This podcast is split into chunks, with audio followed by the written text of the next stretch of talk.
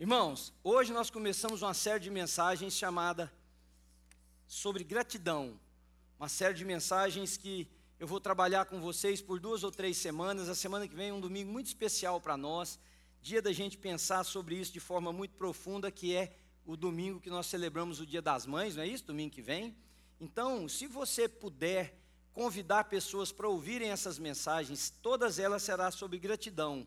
E a mensagem de hoje chama A Gratidão Nutre o Amor. Vocês vão entender o porquê que eu estou dizendo isso, porque no nosso conceito é o amor que gera gratidão, e não é. Biblicamente falando, sem gratidão nós nunca amaremos de forma correta.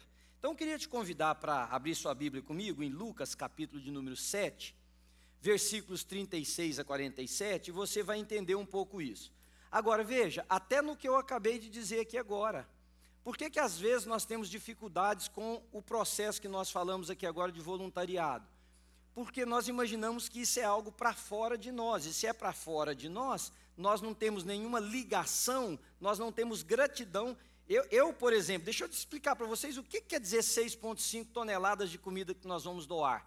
Significa que esta igreja vai bater o recorde de doação competindo com supermercados, com grandes empresas americanas que fazem doação, significa que nós vamos estocar um lugar que vai servir comida para os outros por uma quantidade de meses. Aí você fica pensando, por que, que a gratidão é o que gera amor? Você fala assim, ah, legal, legal. Não, não é só legal. É, é, isso precisava encher o nosso coração de que nesse momento da nossa vida, Deus nos permite viver uma situação que é tão especial, por causa desta situação, nós nos envolvemos porque o coração é grato de estarmos vivos num momento tão especial como esse. Entenderam? Então veja o texto que está lá em Lucas capítulo 7. Esse texto, se você quiser entender melhor, depois você leia o capítulo anterior, para você ver o que, que está desenrolando até que Jesus recebe um convite. Ele recebe o convite de um religioso, de um fariseu, para jantar. Jesus foi à casa dele e reclinou-se à mesa. Para você entender o reclinar e você entender o restante do texto, é que naquela época não se assentava em cadeiras nas mesas como nós nos assentamos hoje. Era uma posição mais ou menos era quase que deitado de lado, com os pés assim para trás. Então Jesus está naquela posição junto com as outras pessoas na mesa. Ao saber que Jesus estava comendo na casa do fariseu, certa mulher daquela cidade, uma pecadora, está entre aspas aí a palavra pecadora na sua Bíblia, é para mostrar que aquela mulher provavelmente era uma mulher que hoje nós iríamos chamar de uma prostituta. Nós iríamos chamar essa mulher de uma mulher de uma vida leviana de uma vida, o pecado dela não era porque ela, sei lá, não pagava a conta dela. Pecado dela não é porque ela havia brigado com a sua vizinha. Esse, essa palavra especificamente colocada aqui nesse texto quer dizer que aquela mulher tinha uma vida ligada à sexualidade, que era licenciosa, que era totalmente contrária aos padrões éticos e morais daquela época e os padrões bíblicos. Essa mulher trouxe um frasco de alabastro com perfume. Por que, que será que a Bíblia está ressaltando que essa mulher tinha um pecado da área da sexualidade? Ora, uma das coisas que nós podemos entender sem forçar em nada esse texto é que esse é um pecado que agride muito a todos nós. E isso nos torna pessoas muito hipócritas, às vezes, com relação ao nosso posicionamento cristão religioso.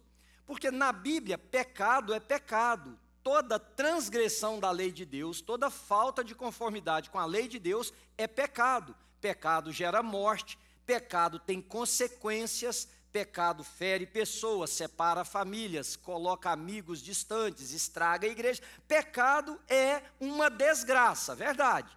Mas nós categorizamos pecados. Por exemplo, nós temos pecadores que são pessoas que falam mal dos outros. Nós temos pecadores que são pessoas odiosas no coração. Nós temos pecadores que são pessoas que evitam de fazer o bem, se negam a fazer o bem. Nós temos pecadores que são pessoas avarentas. Aliás, irmão, se você olhar junto com os sodomitas, com os efeminados, com aqueles que cometem pecados da sexualidade, lá no livro do Apocalipse, diz que fora da cidade santa ficarão os cães e outros, que os cães é uma forma de se referir a um grupo de pessoas e não ao animal, mas lá diz do avarento também. Mas a gente não, a gente senta com o avarento, toma café com o avarento, a gente tem um almoço com o avarento, a gente permite o avarento tocar a gente, a gente brinca com o avarento, mas quando dá no pecado da sexualidade, parece que nós estamos falando de algo que passa, que pega, que contamina. E é exatamente isto, uma das características que esse texto vem desconstruir. Irmãos, pecado é pecado. E todo pecador carece da misericórdia de Deus.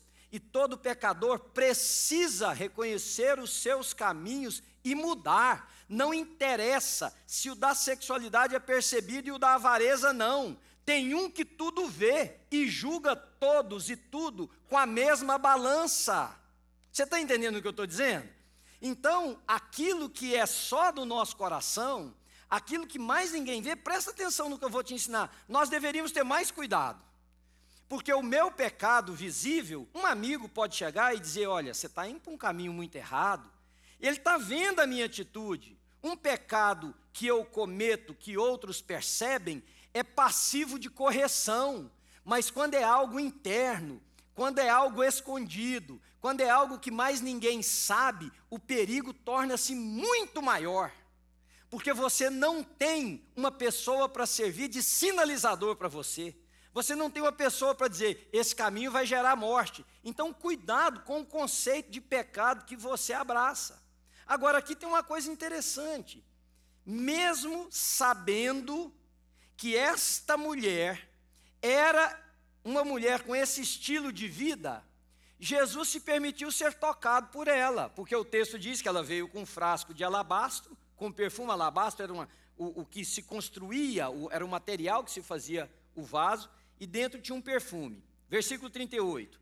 Ela se colocou atrás de Jesus, a seus pés, chorando, começou a, a molhar-lhe os pés com as suas lágrimas. Depois que enxugou com seus cabelos, beijou-os e ungiu com o perfume.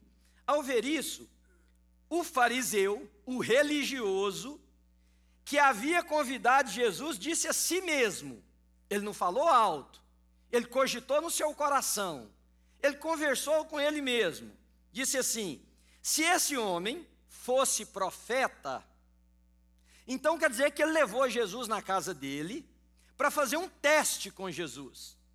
Ele convidou Jesus na casa dele para jantar, mas na verdade ele queria espreitar Jesus. Porque se ele soubesse que Jesus era o Messias, ele não cogitaria assim.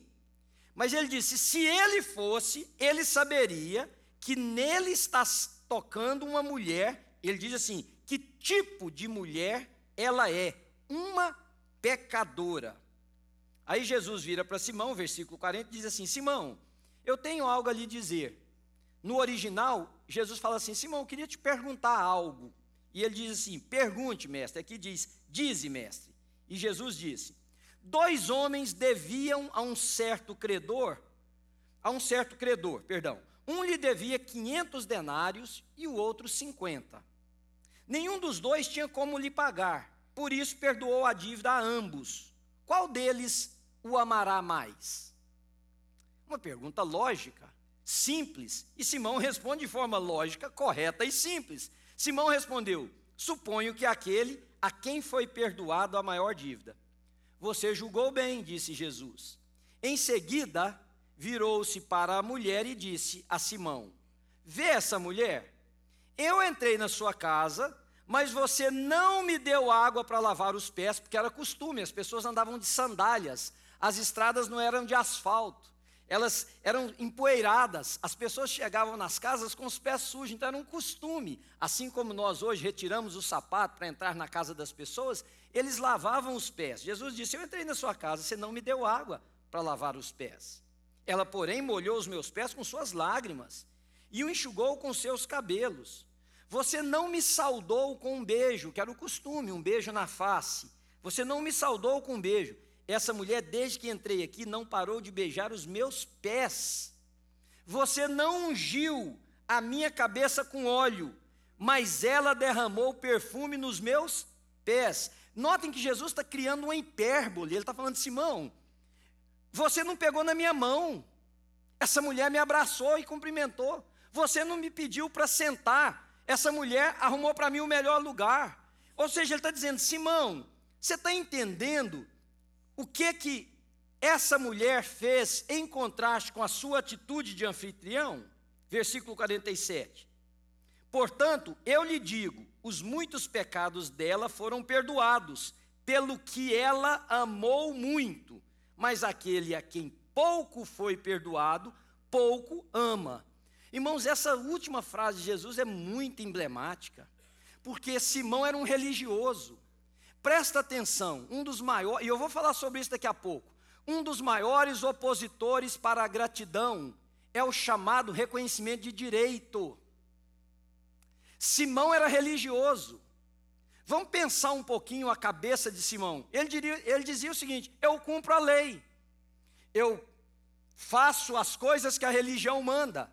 Eu não sou prostituto, eu não vivo como uma mulher que está aí vendendo o seu corpo, fazendo o que quer, da maneira que quer. Então, Simão, presta bem atenção, achava que na escala de valores ele estava acima um pouco. Ele tinha, por estar acima, que é a lei da sociedade, quem sobe degraus e está mais acima, seja socialmente, financeiramente ou na educação, acha que tem mais direito do que quem está embaixo. Só que o problema é que ao achar que tinha mais direito, ele perdeu o senso daquilo que eu quero ensinar para vocês: gratidão. Eu disse algumas semanas atrás que a Bíblia, se eu pudesse resumi-la em uma palavra só, a minha palavra seria relacionamento. Porque a Bíblia é uma história de Deus que se fez homem para relacionar conosco. E o maior mandamento das Escrituras Sagradas é amar a esse Deus de todo coração, alma, força, entendimento, e o próximo como a nós mesmos. Então a Bíblia é um, é um manual de relacionar com Deus e com o próximo.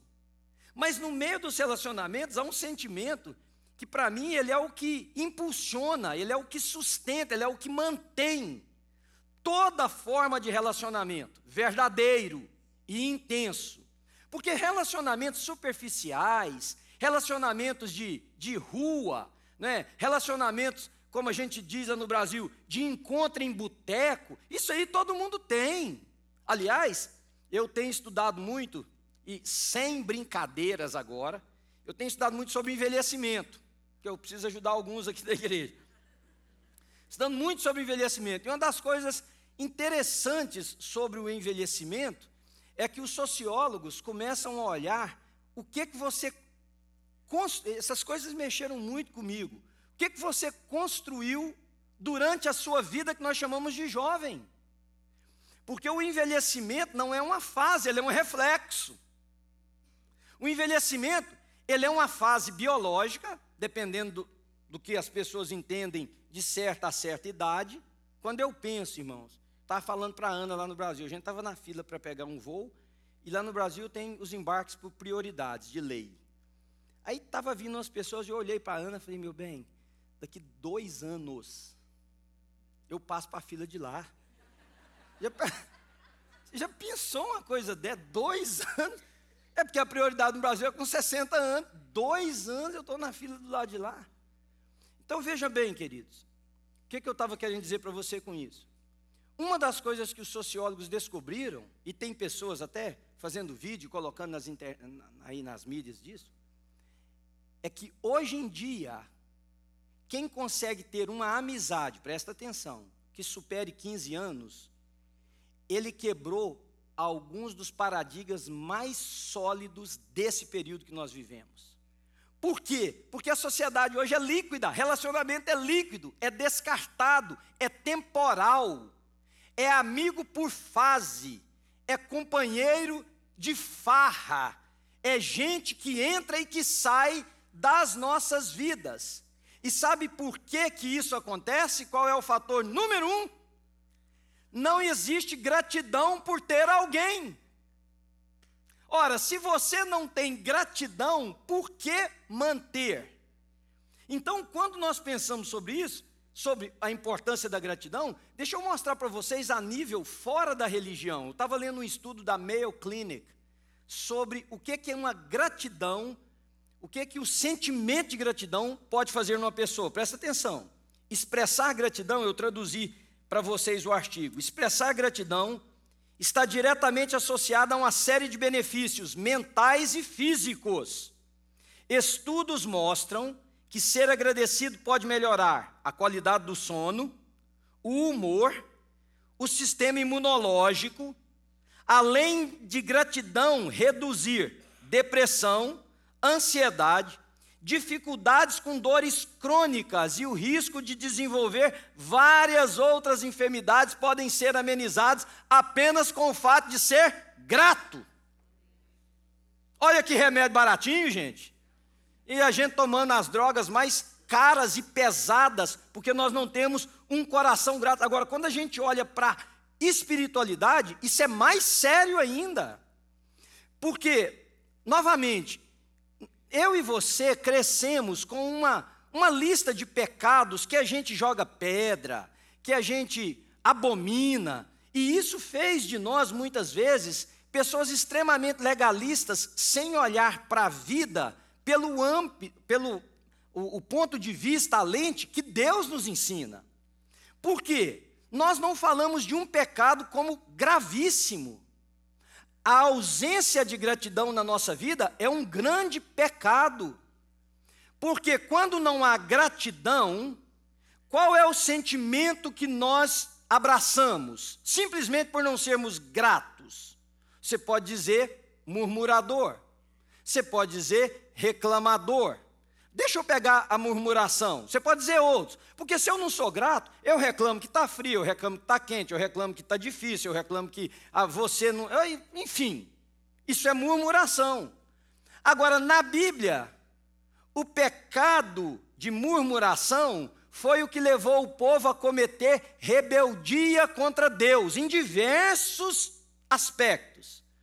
Mas a rebeldia é colocada na Bíblia em comparação a que prática, vocês se lembram? Feitiçaria. Vejam a gravidade do que nós estamos falando. Mas engraçado, no caso da mulher ou do homem prostituto, porque a gente vê, a gente sabe, a gente sabe das notícias, nós empurramos. Mas nós não levamos com a mesma seriedade conviver e não ensinar as pessoas que a falta de gratidão pode comparar você, em última análise, a um pecado que na Bíblia é condenado como abraçando deuses pagãos, que não tem nada a ver com Deus verdadeiro, que é o pecado da feitiçaria. Mas aí, para a gente entender isso, eu, eu preciso desconstruir pelo menos dois princípios aqui nessa manhã, para ajudar vocês a construírem depois uma visão correta sobre gratidão. Porque quando você vai orar, você diz assim para mim, pastor, eu sou muito agradecido. Pensa num cara agradecido, sou eu. Eu acordo toda manhã e falo, Deus, obrigado pelo carro, o carro que eu tenho, obrigado pela mulher que o Senhor me deu, ou o marido, obrigado pelos filhos, obrigado pelo emprego, obrigado pela comida. Você vai comer, você diz assim, Senhor, muito obrigado pela comida que eu tenho. Olha o tanto que a gente, meus irmãos, olha o tanto que a nossa cabeça está errada. A gente agradece pela comida que nós temos e que o outro não tem. Já viu isso? Obrigado, Senhor, porque eu tenho o que comer enquanto muitos estão passando fome. Olha que oração mais doida mais anticristã do mundo. Por que, que ela é anticristã? Porque você não pode agradecer? Não, porque você tem consciência de que tem gente que não tem o que comer e você não vem aqui na segunda-feira ajudar a distribuir a comida. Porque na verdade você não tem gratidão pela que está no seu prato. Você não tem gratidão pela que está no seu prato, você está benzendo ela com a reza pagã. Porque se ela gerasse gratidão, escuta, não é brincadeira. Se aquilo gerasse gratidão, Senhor, obrigado porque eu tenho comida no meu prato. E aqui na minha mente eu estou lembrando que tem gente que não tem. Essa gratidão precisa me impulsionar a fazer o que estiver ao meu alcance para que outros que não têm também tenham o que eu tenho. Porque senão não é gratidão. É um egoísmo.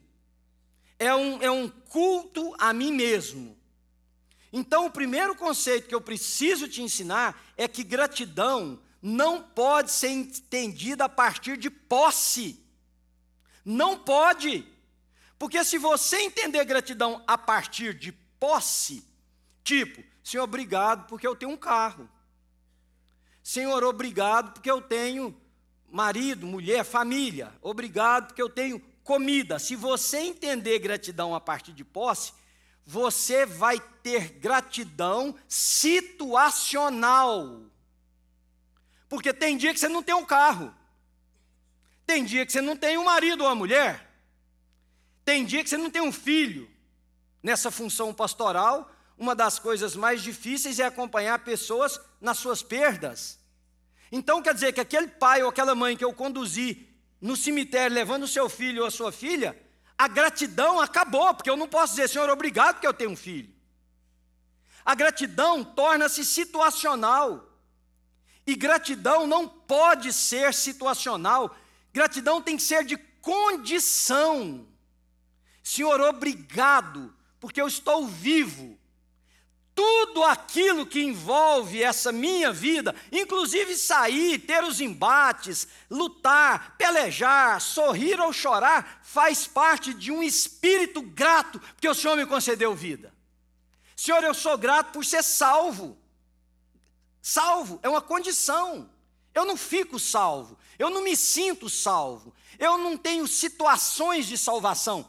Eu sou salvo em Cristo Jesus. Não importa se nessa condição de salvo eu tenha que enfrentar diversas lutas, eu tenha que renunciar diversas coisas, eu tenha que lutar com diversos inimigos, não importa. Minha gratidão não está na situação, minha condição, minha gratidão está na condição.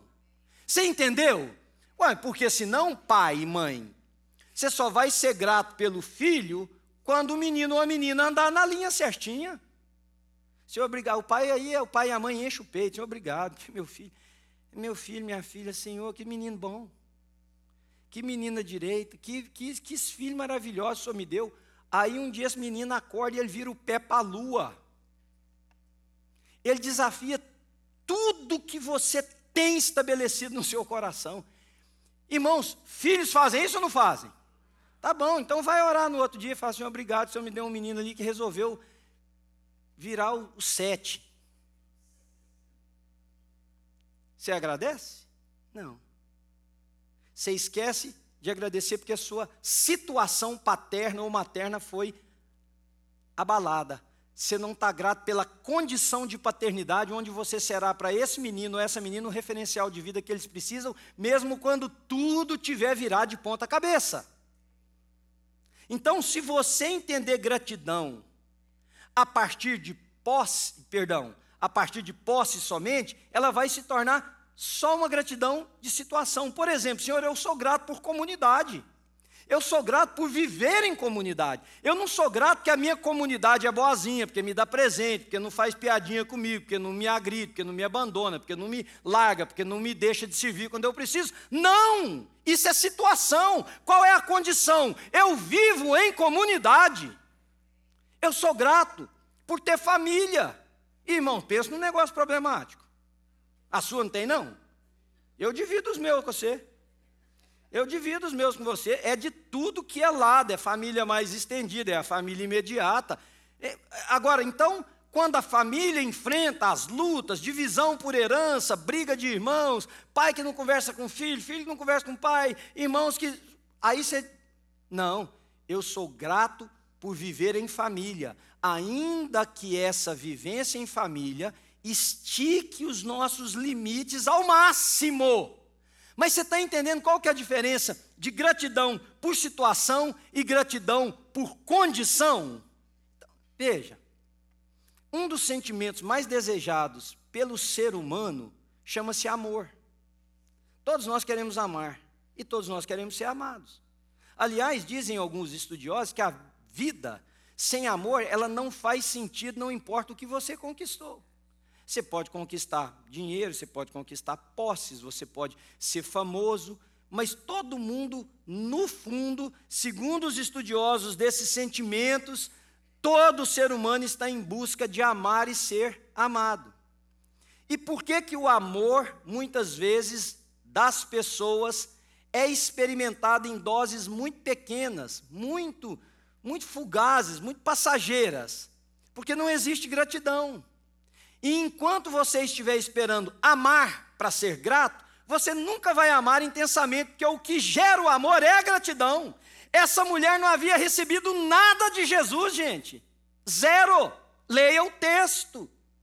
Jesus não tinha entrado lá e falado para ela assim: pode ir fazendo seus negócios aí, que daqui a pouco você vai ser perdoada de todos os seus pecados. Vou mudar a sua vida, pode fazendo aí os seus negócios. Ah, nossa, que homem bom para mim, então eu vou fazer para ser. Nada, ela não sabia se Jesus ia dar um chute nela. Ela não sabia se Jesus ia repreendê-la na frente de todo mundo e ali iria ser envergonhada. Ela, por gratidão de estar, de ser, de poder entrar, de chegar perto de Jesus, gerou nela um sentimento de amor tão grande que ela derramou um vidro de perfume caríssimo aos seus pés. Talvez você não consegue sustentar as suas amizades, os seus relacionamentos amorosos, porque você está esperando amar para poder ser grato. E eu queria sugerir a você que você invertesse isso nessa manhã, que você começasse a ser grato condicionalmente. E a partir dessa gratidão por condição, você vai aprender a amar com muito mais sinceridade, com muito mais profundidade e com muito mais durabilidade. Porque vocês também sabem que amar não é fácil. Verdade ou não? Amar não é fácil. Pessoas ferem e são feridas, pessoas pensam diferentes, pessoas têm atitudes e reações inesperadas. E isso vai testando a habilidade que nós temos de amar. Agora, o que sustenta o amor é a gratidão. A gratidão por ser, a gratidão por estar, a gratidão por pertencer. Você já parou para pensar por que que o momento que foi falado aqui agora há pouco, sobre dízimo e ofertas, ele é tão difícil, nós chamamos de generosidade, mas nós poderíamos chamar esse momento de gratidão. A gratidão está tão ligada à posse, que na nossa cabeça, inclusive religiosa, nós esperamos receber para agradecer. Ora, irmão, deixa eu te ensinar uma coisa. Todo agradecimento que só vem pós-fato, ele é pagamento e não gratidão. Você entendeu o que eu falei? Todo pagamento que só vem pós-fato, é claro, tem épocas que precisam vir pós-fato, mas todo que só vem pós-fato, ele é pagamento, ele não é gratidão. Você só faz um almoço para alguém o dia que aquele alguém fez um almoço para você antes te chamou. Isso é pagamento, isso não é gratidão. Gratidão é o dia que você faz um almoço, não sabe se essa pessoa nunca nem vai te chamar na casa dele ou dela. Isso é gratidão. Por que, que você é grato? Por ter a pessoa. Eu convidei um amigo para a gente fazer tal coisa. Por que ele me convidou? Não, pagamento. Porque eu quero convidar, porque eu quero estar perto. Mas será que ele vai. Não interessa! Então por que, que você dá o seu dízimo? Porque Deus te deu antes pagamento, religião, mente e coração cauterizados por um conceito religioso de paga. Olha o quanto esse negócio é sério. Você vai entender gratidão a partir de direito. A partir de direito. Então você, você diz assim para Deus: você não diz que você tem medo. Você diz assim: dei meu dízimo, paguei a conta. Agora o senhor vai dar alguma coisa? É ou não é, gente? rezei, orei, fiz penitência, fui em culto evangélico, eu cumpri minha parte. Agora o Senhor, agradecido de eu ter feito tudo isso para o Senhor, só pode fazer o favor de retribuir? Você, a maioria de nós não busca Deus para conhecê-lo, a maioria de nós busca Deus para reivindicar os nossos direitos. Eu tenho direito de ser abençoado, afinal de contas eu venho aqui, eu faço esse negócio todo domingo.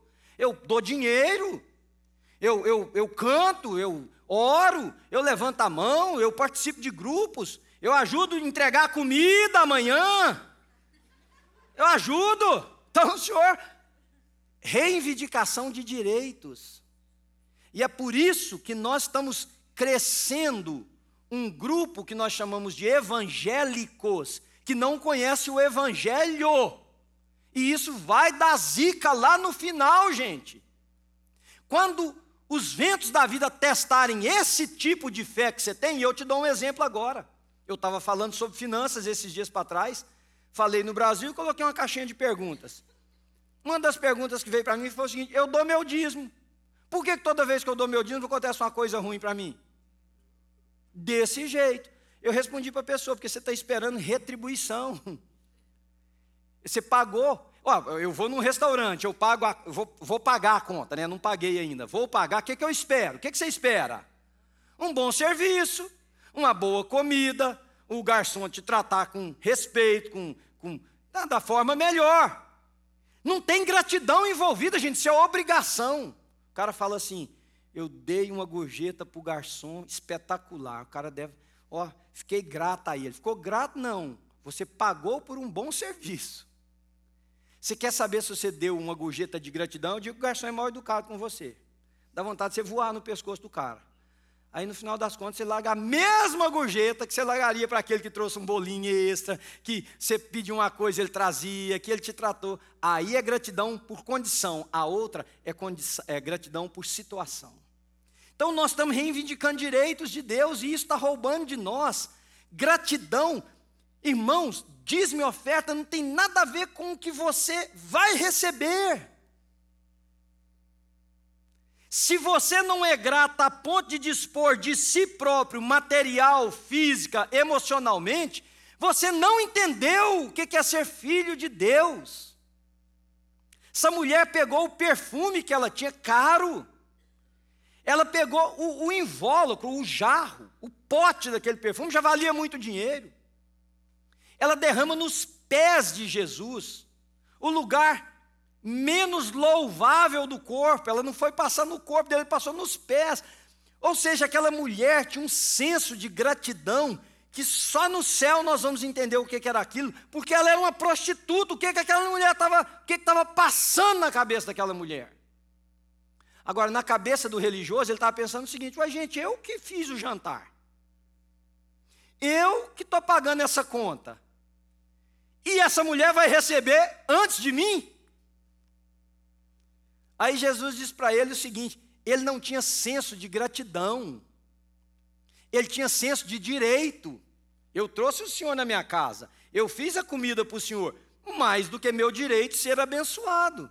Aí Jesus diz para ele assim: Simão, você não me deu um beijo quando eu entrei, que era o cumprimento, você não lavou meus pés, que era símbolo de honra para a pessoa que estava chegando, você não passou um guento na minha cabeça. Porque você, como religioso, porque lá no início do texto diz que ele era um fariseu, ele era um religioso, uma classe alta, elitizada da religião. Você achava que você tinha direito, então você aproxima de Deus com direito. Você não aproxima de Deus por gratidão. Gratidão tem muito mais a ver com o que nós não temos, queridos, do que com o que nós temos. Você talvez não é grato por ter uma comunidade de fé. Você e eu não tínhamos direito a isso, gente. Isso aqui não é porque alguém resolveu abrir uma porta ali um dia, pagou para ter as coisas e. Não. Isso é Deus que um dia chamou a gente. Deus nos salvou, Deus nos perdoou. Deus nos deu uns aos outros, inclusive para a gente bater a cabeça um no outro, inclusive para a gente fazer raiva um no outro. Tem uns que aprenderam bem, inclusive para a gente desafiar o amor do outro. Então, Senhor, eu sou grato, porque eu não merecia estar aqui, mas você acha que merece. Então você não entra aqui grato, você entra aqui com a lista de direitos, porque afinal de contas, eu paguei, eu faço, eu dou, eu vou, vou até amanhã, segunda-feira, levar os alimentos, eu tal, eu, eu, eu, então você tem direito. Enquanto você tiver direito, você nunca terá gratidão. Porque o senso de direito é o maior opositor à gratidão. Porque o senso de direito a gente luta por valor. Gratidão a gente luta pelo bem. Ora, se eu tenho direito, eu quero a minha parte. Isso gera o que nos relacionamentos tem destruído relacionamentos, chamado cobrança. Cobrança. Não, mas eu fiz o almoço para você, você nunca fez um para mim. O que, que é isso? Cobrança. Ah, eu te abraço, você nunca me abraça. O que, que é isso? Cobrança. Não, eu te ligo, você nunca me liga. O que, que é isso? Cobrança. Você pode dizer, pastor, mas vocês estão entendendo o que eu quero dizer? É legal você ligar e receber ligação, não é isso. É legal. Mas o que eu quero dizer para você é o seguinte, querido: se você não tiver uma vida grata, a condição existencial minha e sua tem que ser de gratidão. As situações nós vamos lidar com elas uma de cada vez, do jeito que a vida nos apresentar, mas a condição existencial nossa é de gratidão. Por quê? Eu vou terminar com isso aqui. Porque quando você não entende gratidão a partir de condição, nem mesmo nas situações você consegue ser grato. Vou repetir para vocês. Quando você não entende gratidão a partir da condição, nem mesmo nas situações você consegue ser grato. Por exemplo, quantas vezes, e aqui eu, eu, preciso que vocês entendam, tá? É porque eu quero usar o ambiente que nós estamos. Quantas vezes você, como foi feito aqui hoje, a Michelle ministrou o louvor para a gente? Nos conduziu junto com a equipe aqui na adoração a Deus. Não vai fazer isso hoje, não, porque vai ficar feio para você.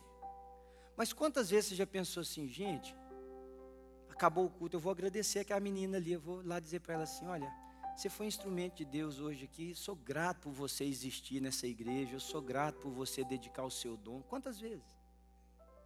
Quantas vezes você chegou para uma pessoa dessa que está com as camisetas escritas amor e servir e dizer assim: você deve ter chegado aqui muito cedo. Eu sou grato, sou grato a você, obrigado. Isso é situ situacional. Mas o que eu estou dizendo é o seguinte: sabe por que você não faz isso? Porque condicionalmente você não tem um coração grato, então você não vê a necessidade de ser grato. A gente pode colocar um banquete para você, você vai comer e sair e não vai dizer obrigado para ninguém, porque você não tem uma condição de gratidão. É sempre direito, e quando é direito, queridos, eu e cada um de vocês vamos sempre, por força da natureza, nós vamos sempre estar em dívida um com o outro. Porque nós não conseguimos cumprir tudo de bom que você merece e nem que você deseja. Então, gratidão situacional, ela vai fazer você ser uma pessoa que recebe benefícios, sem nunca dizer, oh, obrigado, obrigado, obrigado, obrigado, mas assim de coração, você nunca vai ser capaz de transformar coisas pequenas em coisas exponenciais, porque você não enxerga assim. Então o que você precisa não é, porque eu não quero terminar essa primeira mensagem da série te ensinando ou deixando transparecer para você algo que não vai te ajudar. A minha finalidade aqui, queridos, nossos encontros, eu tenho orado e pedido a Deus para eles serem pedagógicos, é para ele ensinar você o evangelho e você viver. Veja, não saia daqui dizendo obrigado para todo mundo, não, hoje não. Porque não vai te ajudar. Mergulha no seu coração e pergunta para você o porquê do não. É só isso. Aí você vai estar tá dando um passo correto, um passo que pode promover mudanças duradouras. Por que que não? Por que, que eu rompo com pessoas a primeira vez que eles me entristecem. É porque eu estou lutando por direito. Por que, que não? Por que, que eu não sou grata a todo mundo, a toda hora? Porque afinal de contas, eu te digo 50 favores que foram feitos para você nessa manhã aqui, ó. 50 é força de expressão, mas muitos. Por parte de outras pessoas. Talvez você acordou na sua casa, sua esposa tinha feito café para você. Já parou para pensar nisso? É uma obrigação dela. Uma obrigação por quê? Talvez você vá. Vou falar só do que já aconteceu. Você tomou um café. Alguém veio dirigindo o carro para você. Você veio no banco do passageiro. Mas só queria que eu viesse aonde? Junto com a sua mãe. Para te responder, mas. Alguém fez isso. Você desceu ali, tinha uma pessoa que te, re, te recebeu. Alguém recebeu. Estou falando só daqui, gente. Alguém recebeu sua criança. Não, não tem filho. Ok. Alguém te ajudou a sentar. Não, sentei porque eu quis. Vai ser besta, o seu. É desse jeito. Você está vendo o tanto que você está virando. Desculpa a expressão. Nós estamos virando animais, queridos. Embrutecidos.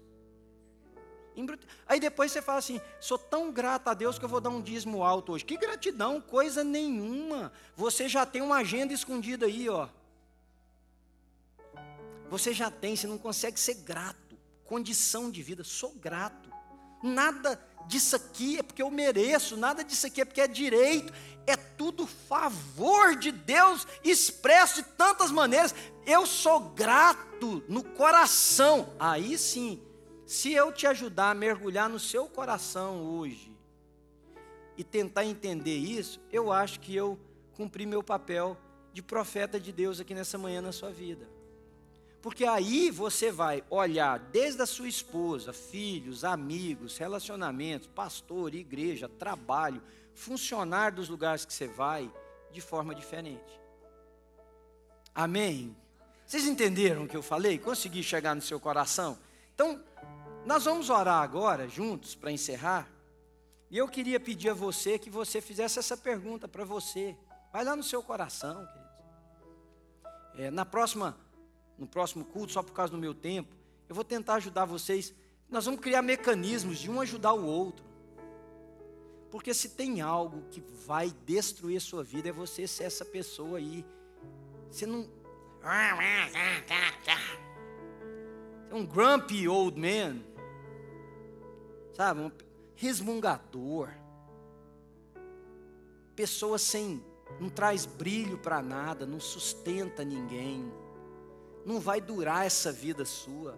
E aí eu vou voltar na velhice. Sabe o que vai acontecer? Quando você envelhecer, você vai ter que recomeçar. Porque você não construiu nada para aquele momento. Não estou dizendo de dinheiro. Dinheiro também, mas não estou dizendo de dinheiro. Porque ao longo da vida, a sua ingratidão não te permitiu fincar estacas, não te permitiu solidificar nada. Você não tem longevidade, o ingrato não tem longevidade. Não é longevidade biológica, é longevidade de nada. Então eu acho que a gente podia orar de forma séria nessa manhã e dizer: Senhor, Espírito de Deus. Eu estou aqui pregando e pedindo a Deus que fale com alguns de vocês sobre uma área específica. E principalmente que Deus tire dos seus olhos essa ideia. Ah, eu sou tão grato, eu dou uma cesta básica todo ano para quem não tem. Tira isso do seu coração, porque isso não é gratidão. Ah, eu mando um dinheirinho lá para a África. Eu até ajudo com os trabalhos da igreja aqui missionário de vez em quando, isso não é gratidão. Isso não é gratidão. São gestos que poderiam demonstrar gratidão. Eu não estou preocupado com eles, eu estou preocupado com a origem. Eu estou preocupado com o que está lá, com o que motiva isso.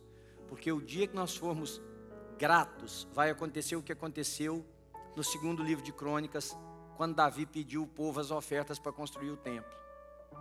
Teve um momento que ele teve que subir num lugar qualquer e falar: gente, para, vocês não estão entendendo. Para, vocês já trouxeram tanto, já doaram tanto. E lá ele fala: a gratidão de vocês foi tanta que para. Nós teríamos que dizer: para, não precisa vir aqui mais amanhã, às 5 horas da tarde, já tem gente demais.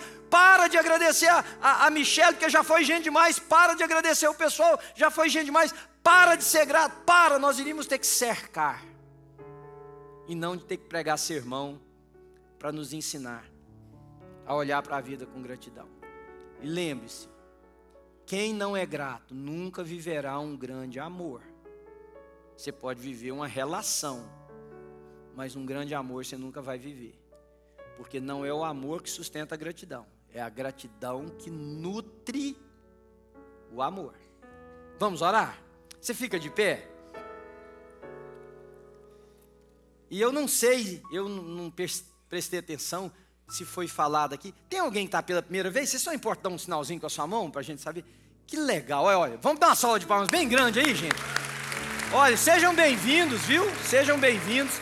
Depois que a gente orar, se vocês quiserem, por favor, nós temos um café separado para vocês ali, especial. Você não precisa nem ser grato, já está feito lá por você mesmo.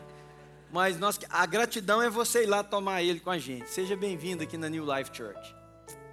Põe a mão no seu coração. E quem sabe você pode fazer silenciosamente a oração que Davi fez. Senhor, sonda-me. Sonda-me, Senhor. E revela agora a mim mesmo a origem do meu comportamento na vida, Senhor. Por que, que eu vejo a vida assim? Por que, que eu sou tão ingrato, Senhor? O que está acontecendo aqui com o meu coração? Será que eu me acho tão cheio de direitos assim? Será que é o direito que a religião impôs na minha vida? Senhor, por que, que eu me acho merecedor, por que, que só eu, por que, que só eu? Pergunta a você, por que, que nunca eu olho para o outro com a compaixão que eu olho para mim mesmo? Por que, que eu nunca desejo para o outro o que desejo para mim mesmo? Por que, que eu nunca me esforço para que o outro tenha o que eu também tenho? Por que, que eu não sou grato só por estar tá vivo, Senhor? O que está aqui no meu coração? Arranca isso em nome de Jesus. Arranca isso, Senhor. Onde toda a minha vida é pautada numa relação de causa e efeito. Eu sou grato se me fizeram, eu sou agradecido se me deram, eu me sinto alegre se, se, se. Pai querido, arranca isso do nosso coração. Arranca isso, Senhor. E põe o teu espírito em nós. Coração grato, Senhor. Gratos. Porque nós somos aquela prostituta. Nós não merecíamos, nós não podíamos entrar na casa, a casa não era nossa, nós não podíamos tocar no profeta, nada. Mas o Senhor permitiu, para nos salvar, para nos amar e para nos ensinar o que fazer com o próximo, Senhor. Obrigado por essa manhã, pelo sol que brilha, Senhor, pelas relações que nós nutrimos nesse dia, por aquilo que vamos ter ainda, Senhor. Encontros, almoços, conversas, cafés, descanso. Muito obrigado, Senhor, porque nesta condição de gratidão, o Senhor tem nos dado situações em que nós podemos reconhecer isso muito. Somos gratos porque nas lutas da nossa vida, o Senhor também nos deu condição de sermos resilientes. O Senhor nos permitiu não desistir. O Senhor nos permitiu dizer: vou um passo a mais. Louvado seja o teu nome. Louvado seja o teu nome. Obrigado, Senhor, porque nós repartimos essa manhã aqui a mesa, a comunhão, o pão da vida. E eu abençoo os meus irmãos, essa comunidade aqui presente, aqueles que estão distantes assistindo agora de alguma maneira, com a bênção do Senhor, que o Senhor te abençoe e te guarde, que o Senhor levante o seu rosto sobre nós, tenha misericórdia de nós, que o Senhor sobre nós levante a sua face e nos dê a paz. E a paz de Cristo que excede todo entendimento, guarde, irmãos, mentes e corações no Senhor, e que nós sejamos agradecidos. Você diz amém? Amém. Bom domingo, bom domingo. Dá um high five aí para alguém perto de você. Diz assim: bom domingo para você. Curta lá com a sua família. Tenha um bom almoço, um tempo agradável. Deus abençoe. E se você está aqui pela primeira vez, vem aqui para você tomar um café com a gente. Vai ter alguém aqui do meu lado direito para te receber. Nós vamos ficar muito felizes de poder repartir um espaço e um tempo ali com você.